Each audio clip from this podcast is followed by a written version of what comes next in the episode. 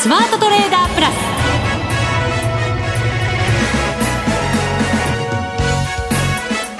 全国のリスナーの皆さんこんにちは。内田まさです。ここからの時間はザ・スマートトレーダープラスをお送りしていきます。この方にご登場いただきましょう。国際テクニカルアナリスト福永博之さんです。こんにちは。よろしくお願いします。よろしくお願いいたします。はい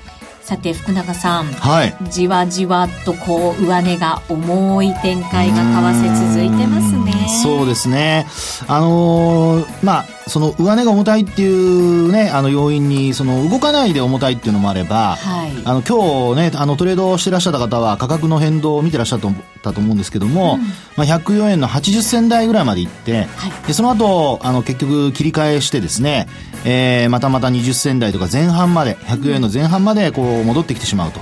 いうような流れになってますよね、中国の経済指標が HSBC のね、えー、あの PMI がちょっと悪かったということで、はい、まあ、50を切ってきたっていうのもありましたから、まあ、そういうのもあって、えー、ちょっとこう売られたというような感じにはなってるんです、まあ、円が買われたという形ですけどもね、ね、この夕方に入ってきてまたちょっと今日の安値を更新するような動きが、オージエンには見られているという今ああオージエンねやっぱりね。中国のデータがね良くないとやっぱりオージエンというかオージーがちょっと弱くなりますよね。そうですね、はい、ドル円も今日の安値圏、うん、安値切ってきたのかな。そんな感じの動きですね。そうですね、うん、まあ、そのあたりからやはりあの上値が重たいっていうことになるんですけども、はい、まあ、やっぱりですねあのー、まあ一旦こう円安に触れてからまた円高になるっていうパターンが、うん。まあ、個人の方としてはそこに引っかかってしまうとね、はい、あの追っかけて買った人が損失が膨らむっていう形になってしまいますからね、えー、それがやっぱり一番ちょっとこう、立ちの悪い、えー、上値の重たさっていうことになりますよね。動かなければね、みんな手を出さないんですけどね。はい。あの、来週の FOMC 控えて、あんまり大きく動かないんじゃないの？なんていう、そんな、はい、ね、見方が多かったようにも感じましたけど。そうですね。えー、まあそういうところで、まあ昨日、ダボス会議でね、あの、まあ昨日というか今朝方になりますけども、はいまあ、安倍首相のその、基調講演。はい。まあ、結構かっこいいことをいっぱい並べてくれたみたいで。ねえ。ねまあ、ドリルに例えてみたり、あるいは、あの、えー、法人税のね、減税、これに着手するみたいなことを言ってみたり、うん、まあ、やっぱりその辺が期待につながって円安になったんだと思うんですけどもね。はい。まあ、あ結果あ、そこでもですね、えー、これまでの高値を突破するところまではいかない、あるいは105円に乗せるところまではいかないということなので、うん、まあ、ちょっとね、えー、これからその上値の重たさというのが意識されるかどうかっていうところで、えー、マーケットの動きと合わせて、まあ、慎重にやっぱり見ていく必要があるかなと思いますよね。はい。えー、さてこの番組、個人投資家にもっと近い番組を目指して、FX 友の会の協力もいただき、個人投資家の生の声をお伝えしています。今週は外資系金融機関でトレーダーをずっとされていて現在はロンドンにお住まいの松崎よし子さん、はい、えー、ラジオ日経の他の番組にもご出演いただいているようなんですがそうです、ね、お話をいただこうと思います。はいヨーロッパの情勢ってやっぱり日本にはなかなかこう経済指標の数字とかぐらいは入ってきますけど、はい、詳しい状況ってなかなかこう手に取るようには分かりませんもんね。そうですね。えーまあ、特にヨーロッパですとやっぱりロンドンシティがですね、えー、あのまあ、メインの市場っていうことになりますから、うん、まあ、そういう意味ではやはりヨーロッパ特にロンドンにねイギリスにお住まいで、えー、いろいろと、まあ、生で情報がこうね、うん、えー、まあ、分かるということですので、まあ、ちょっといろいろ楽しみですねお話伺うのが、ねえ。ー、ポンドも去年はものすごい強くて本当にこんなに強くていいのって 思う場面もありましたけど、はい、そんな状況なども詳しく伺っていきたいと思います、はい、お楽しみに。それでは番組進めていきましょう。この番組を盛り上げていただくのはリスナーの皆様です。プラスになるトレーダーになるために必要なテクニック心構えなどを今日も身につけましょう。最後まで番組にお付き合いくださいこの番組はマネックス証券の提供でお送りします。スマートトレーダー計画、よーい、ドンさあ、それでは改めて、今日のマーケットから福永さんに解説をしていただきたいと思います。はい日経平均もちょっと失速。うん、ね引きにかけてというか、まあ5番に入ってから、あの、午前中終わる段階で結構値を消すっていうかですね、はい、上げ上げ幅を縮めるような展開になりまして、まあ、その後、結果的にはマイナスで引けたという大きなこう下落、三桁の下落になっちゃいましたよね。ちょっとなんか嫌な感じですよね、そういう動きをこう考えると。うん、そうですね、うん、で、実はこれ先週も同じような動きなんですよね。はいえー、まあ、このところ、その、まあ、あロソカシなんかで見ると、陽線と陰線がこう繰り返されるなんてことよく言われてますけども、うん、まあ、クジラマック相場とかですね、はい、まあ、クジラマックっていうのは、その、白と黒の、あの、まあ、た、えー、まあ、線をですね、えー、こう、まあ、幕にしたような形になりますけどもね、うん、紅白の枠を白黒に変えてもらえば、皆さんもイメージしやすいと思うんですが、はい。まあ、こういう状況でですね、陰線と陽線、あるいは方向感がなかなかつかみづらい。まあ、あるいは、こう、強弱が対立するとかですね。うん、これやっぱ先行きの見方に対する、その、投資家の考え方っていうのが、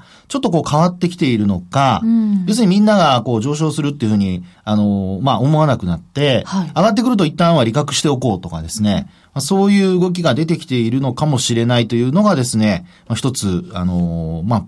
今のマーケットを表す、あの、キーワードかなというふうに思いますね。何かを警戒しているのか。そうですね。まあ、警戒があるのか、ああるいは、まあ、あの、そんなことはなしに、とりあえず、まあ、利益を確保しようという動きなのかね。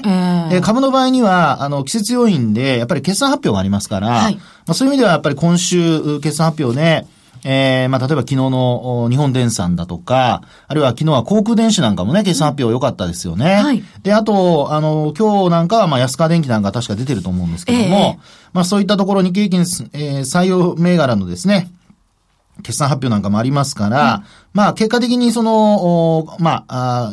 結果いいか悪いかだけじゃなくて、それを見て株価がどう反応してるかですよね。うん、まあ、いわゆるその織り込み済みなのか、あるいは出尽くしなのかとかですね、えー、さらにこう期待があってまだ買われるのか、はい、まあ、このあたりのやっぱり反応をちゃんと見極めないといけないっていうのはあると思いますね。うん、はい。あとは、あの、やはり、先ほど冒頭にもありましたけども、やはり世界経済っていうところで見ますと、あの、中国の経済。はい。ね、えー、中国の HSBC の PMI、こちらの速報値が50を下回っただとか、うん、まあ、こういうようなことがですね、やはりあの5番、えー、多少こう株の売りにつながっているというところもあるでしょうからね。えー、えー、ですので、まあちょっと、あの、そういう意味では、あこう中国絡みのところが重しになってるっていうのはですね、一つあると思いますよね。そうですね。株価の動きもやっぱり重いんですよね、上海も。はい、そうですね。で、あとは、その、時給関係で見ますと、あの、いろいろ、まあ、昨日、まあ、発表された信用取引の残高、はい、マーケットのね、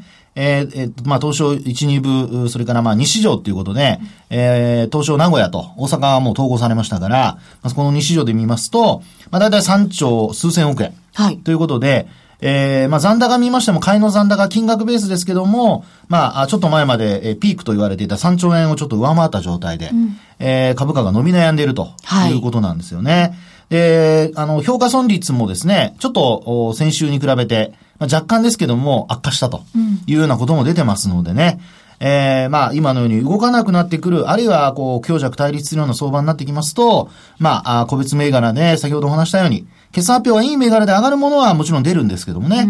えー、全体的にはそういった結果待ちでですね、えー、上値が重たくなってきているっていうところがあるのかもしれないですね。そうですね。はい、とりあえず決算発表をを見極めるまでは、そうですね。なんとなく神経質な感じの、はい、落ち着かない感じの相場が続いていくっていうことになるのかもしれませんね。そうですよね。あともう一つは、まあ、昨日、あの、日銀の金融政策決定会合、結果出ましたけどもね。はい。ええー、まあ、為替も株も、あの、荒い値動きに。本当に。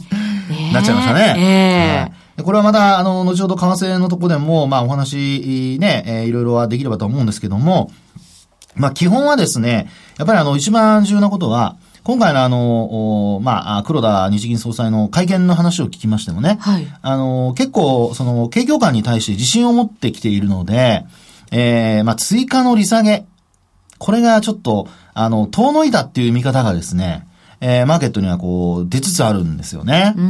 はい。まあ、あのー、ちょっとこう、気の早い投資家なんかは、あのー、要は、要は消費税引き上げてから、利下げをするんじゃないかっていう見方もあれば、これやっぱ効果で考えますとね、その前に利下げを行って、で、できれば株を上げといて、あるいは円安にしておいて、そこからまあちょっと、あの、悪くなっても、まあそこでなんとか持たせようと。ね、そういう見方をする人たちがこういてですね、ええ、まあそういう人たちが先回りして、こう円を売ってドルを買うと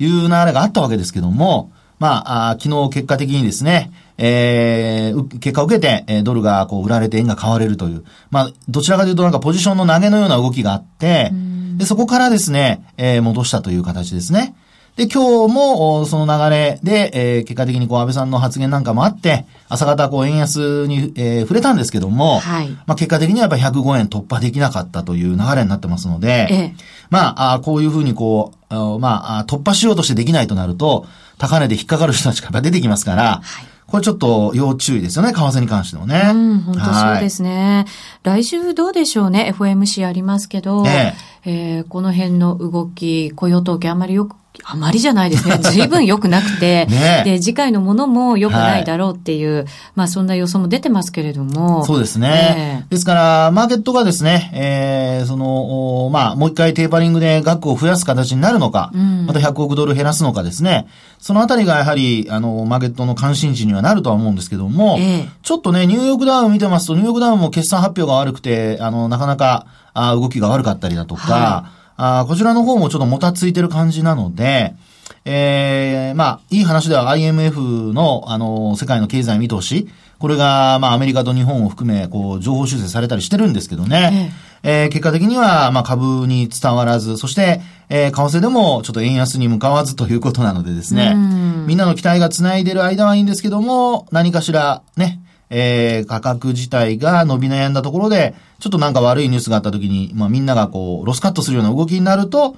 まあ、個人の方はそれに巻き込まれないようにしとしないといけないのかなっていうふうには思いますね。そうですね。こういう時だからこそ、なんとなく過敏に反応しちゃいそうな気もしますよね。ねえー、ねまあ、あの、安心感があるといえばね、決算発表でも、あの、昨日、さっきお話ししましたように、あの、日本電産だとか、航空電子だとかね、いい決算出してますから、はい、株に関しては、あの、個別で考えていいと思うんですけども、やはり、あの、マーケット全体、それから為替に関しては、まあ、そういう意味では、やはり、あの、何かしらのショックで、えー、一気にこう、ポジションが逆に傾くっていうことがありますので、まあ、ここはやはり、あの、ちょっとこの動きが鈍くなっている中ですので、まあ、慎重にということになるんでしょうね。はい。はい。以上、スマートトレーダー計画、用意ドンでした。世界で最もメジャーな FX 取引ツール MT4。裁量トレーダーにもシステムトレーダーにもマッチする先進の新感覚トレーディングツール。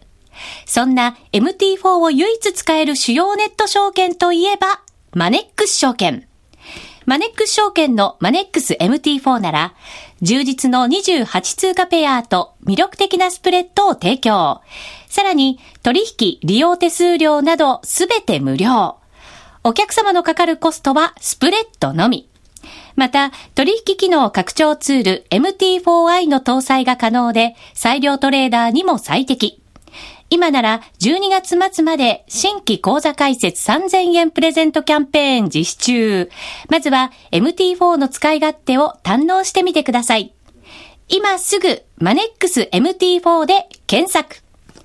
当社の講座開設、維持費は無料です。講座開設に際しては審査があります。FX は予託した証拠金額より多額の取引を行うことができるレバレッジ取引であり、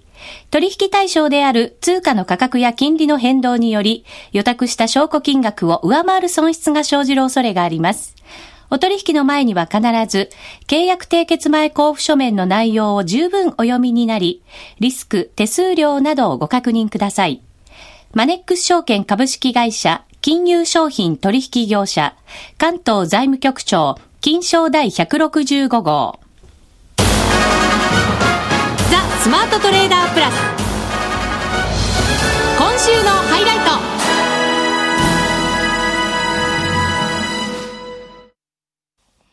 さて、今回はですね、えー、松崎よしこさんにお話を伺っていきます。松崎さんの経歴すごいんですよね。ずっとディーラーされてたということなんですけれど、はい、スイス銀行、今の UBS ですね。うん、で、その後にバークレイズ、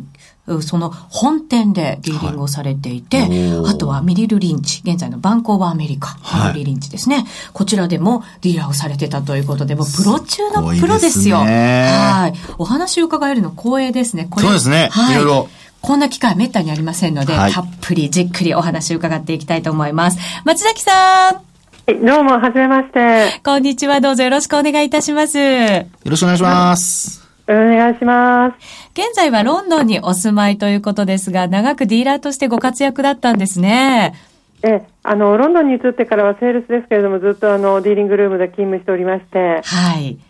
日本の投資家とか、あと日銀大蔵省と話してました。はあ、すごいですね。はい。個人投資。いやいや、もう日本語が話せるので、それだけです。あ、いえいえ、とんでもないです。あの、日本の個人投資家の方、トレーダーの方も随分増えてきてますので、いろんなアドバイスをいただきたいなと思うんですが、えーはい、せっかくあの、ロンドンにいらっしゃるということで、はい、ヨーロッパのこともよくご存知、もちろん、あの、イギリスのこともよくご存知だと思いますから、そのあたりの通貨から今日はじっくりお話を伺っていきたいと思うんですが、はい、宮崎さん、あの、松崎さんごめんなさい。えっ、ー、と、去年ですね、ユーロが非常に強くて、個人投資家の中でもですね、こんなになんで強いんだろう、ちょっと違和感を感じるっていうような意見を私はすごく多く聞いたんですね。はい。どのようにご覧になってましたか？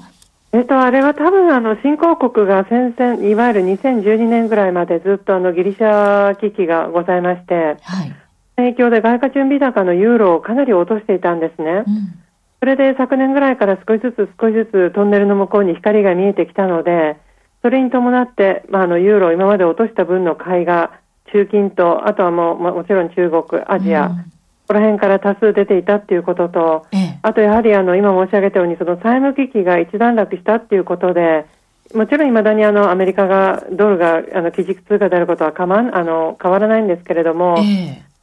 二通貨体制、まあ、そこまでは今整ってないと思いますけれども、うん、今後はユーロ、ドルの二つの通貨でっていう、あの、センチメントは少しずつ少しずつ出てきて、やはりあの新興国の外貨準備、すごくあのユーロの割合減ってますから、たところで、あれなんだろうと思うと中近東が買ってるみたいな感じになってくるとまだ思ってます。あ、これまだまだ会話入ってくるというふうに考えておいた方がいいんですか？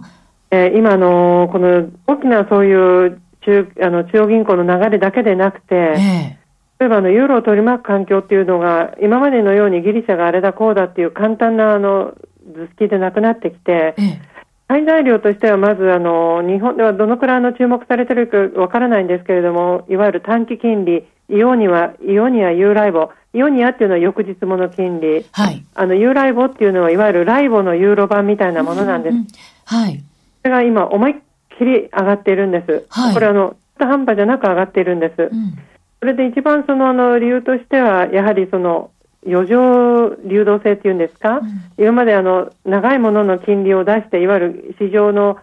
流動性を少しでも供給して、マーケットをスムーズにしようというあの European Central Bank がやっていったものを前倒しの返却っていう形で、どんどん返却をしておりまして。はい、回収してるんですよね。で皆さんご存知のように、今年の11月の4日から、あの、欧州中銀が、いわゆる銀行監督業務にも乗り出すので、はい。前に、いわゆるあの、バランスシートをちょっと良くしておいてくださいっていうことで、人が始まっているんです、もうすでに。ポジションを調整する動きですね。この調整が12月31日現在の各銀行のポジションシートっていう、バランスシートっていう条件がついておりましたので、ええ年末に向けてみんな一斉の背で、かなりあの借りた部分を返してしまった。はあ、はい。TV がジャブジャブにしていたはずの流動性が、うん、にあの縮まってしまったので、ええ、を補う形っていうふうにあの考えていいのかどうかわからないんですけれども、え、いわゆるあの目先の短期金利が上がってきている。うん。ですので、これはあのかなりあのユーロの買い材料としてまだこちらでも見ていることと、うん、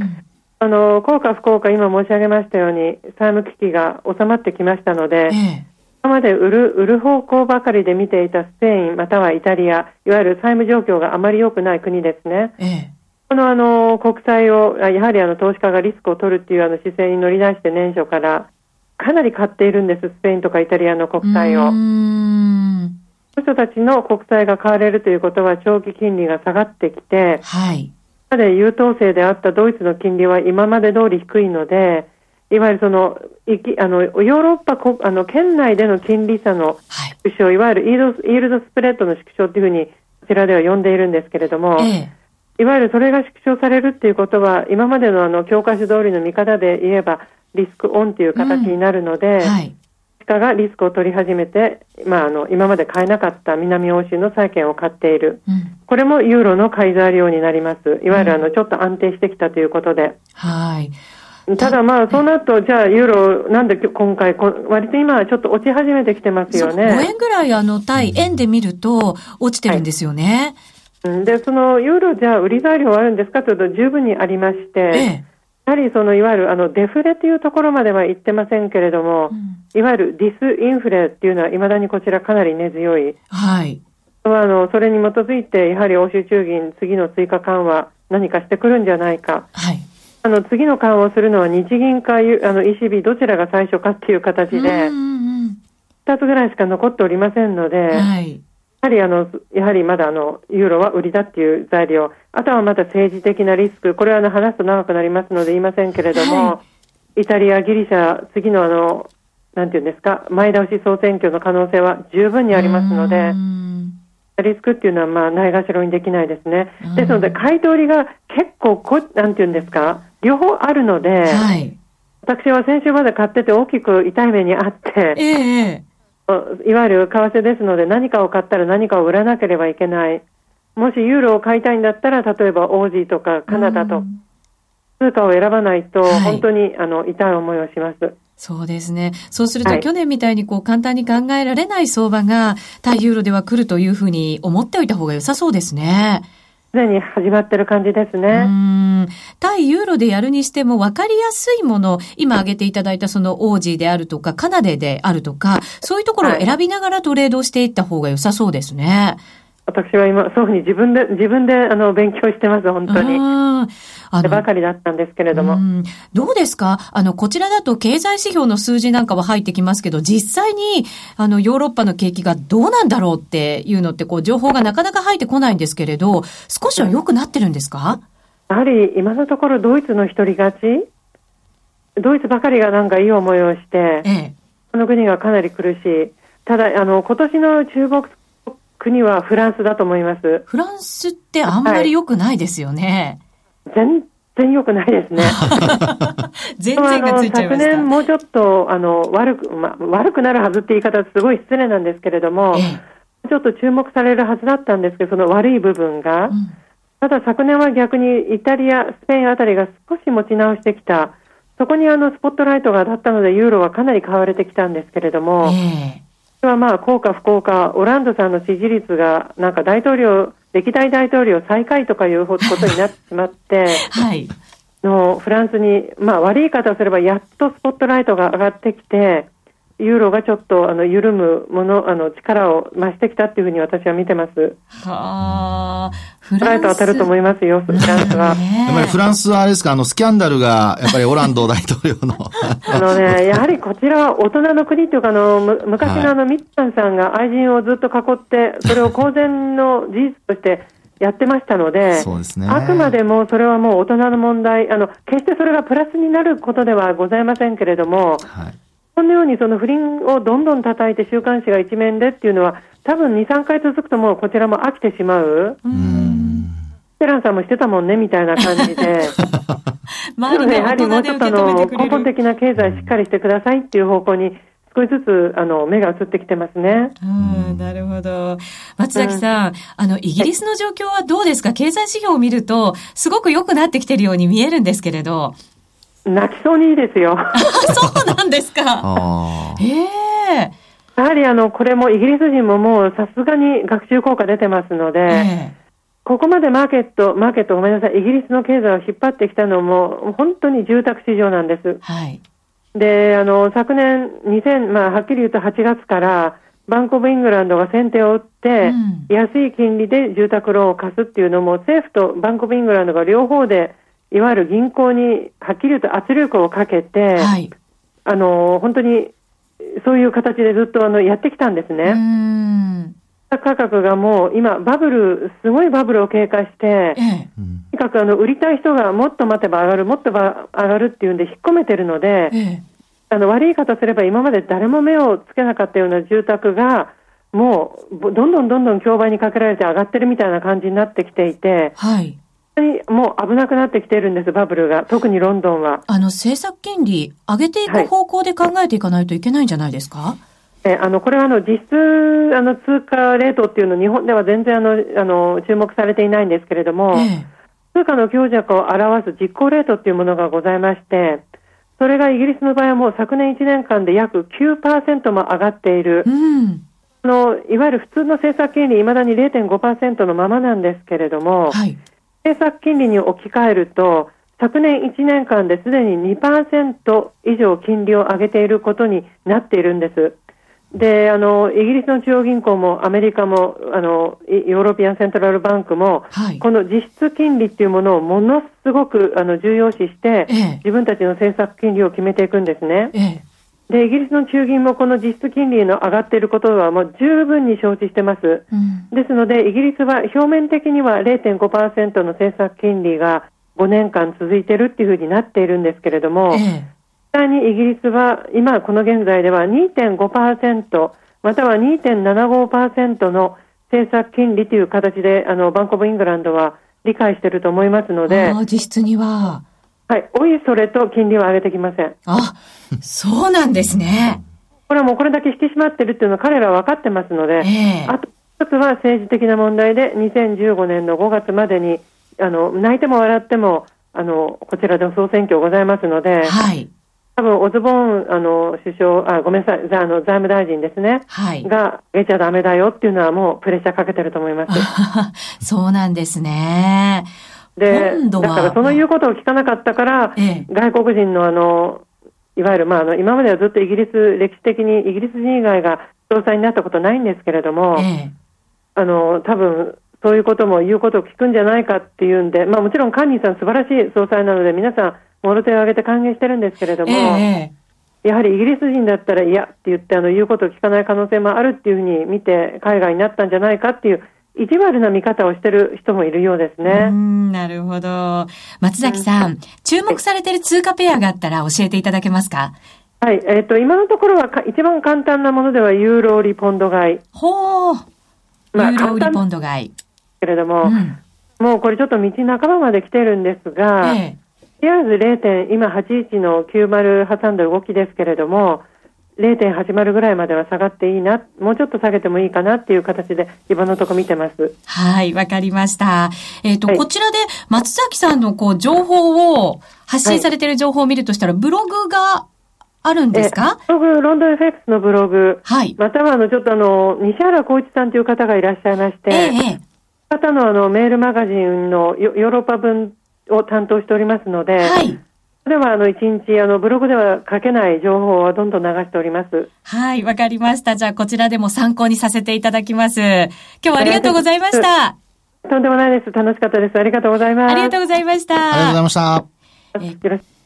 今日は松崎よしこさんにお話を伺いました。ぜひ皆さんもの松崎よしこさんのお名前と、ロンドン FX で検索をして、うんね、検索して、はい、生の声をね、生の情報を皆さんも活用してほしいですね。そうですね。はい、その自己レートってなかなかこう、取り上げられてない部分も日本でまだ多かったり、日銀も発表してなかったりするんですね。まあ、そうですね、えー、そういうのありますね。まあ、あの、プロの方はそういうのも見てるということなのでね、はい、皆さんも参考にしてほしいですね。そうですね。はい、えー、またこれからもこの番組では、個人投資家にもっと近い番組を目指して、えー、FX の投資家の皆さんのお話も伝えていきたいと思いますので、楽しみになさっててください。はいさてそろそろお別れのお時間となりました。今週また来週まではちょっとこう FMC 終わるまでそうですね、うん、気をつけながらはい。してほしいですね。ですね、はい、ここまでのお相手は福永博之と内田まさでお送りしました。それでは皆さんまた来週。